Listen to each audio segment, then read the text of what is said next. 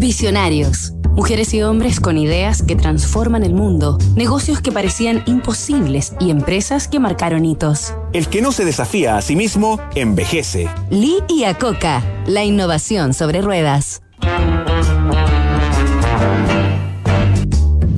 En 1978, el presidente de Ford, Lee Iacocca, fue sorpresivamente despedido de la compañía por diferencias con Henry Ford Jr. Décadas más tarde, Iacocca reconocería que podría haberme permitido jugar al golf el resto de mi vida, pero eso no se sentía bien, así que decidí recoger los pedazos y seguir adelante. Así, apenas salió de Ford, aceptó una invitación para incorporarse a Chrysler, que se encontraba al borde de la quiebra, y en menos de un año ya era su director general.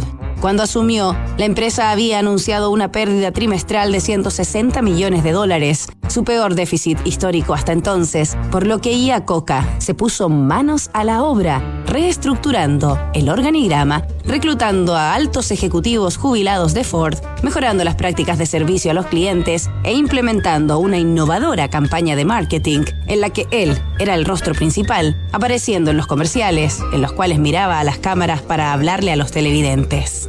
Además, consiguió un complejo préstamo del gobierno de Estados Unidos, que Chrysler pagó en su totalidad en siete años, mucho antes del plazo establecido. Dentro de sus principales aportes al mercado, trabajando para Chrysler, Coca creó las Mini Van, levantó la plataforma de diseño de autos K y adquirió la American Motors Corporation, la mismísima fabricante del fenómeno Jeep. Hijo de inmigrantes italianos, casado y padre de dos hijas, Lee Iacocca demostró siempre el equilibrio perfecto entre la máxima dedicación al trabajo y a la familia. Tras su jubilación reveló que muchas veces varios ejecutivos me dijeron con orgullo, trabajé tan duro el año pasado que no tomé vacaciones. Siempre quise responderles, tonto, me estás diciendo que asumes proyectos de 80 millones de dólares, pero no puedes planificar dos semanas al año para divertirte.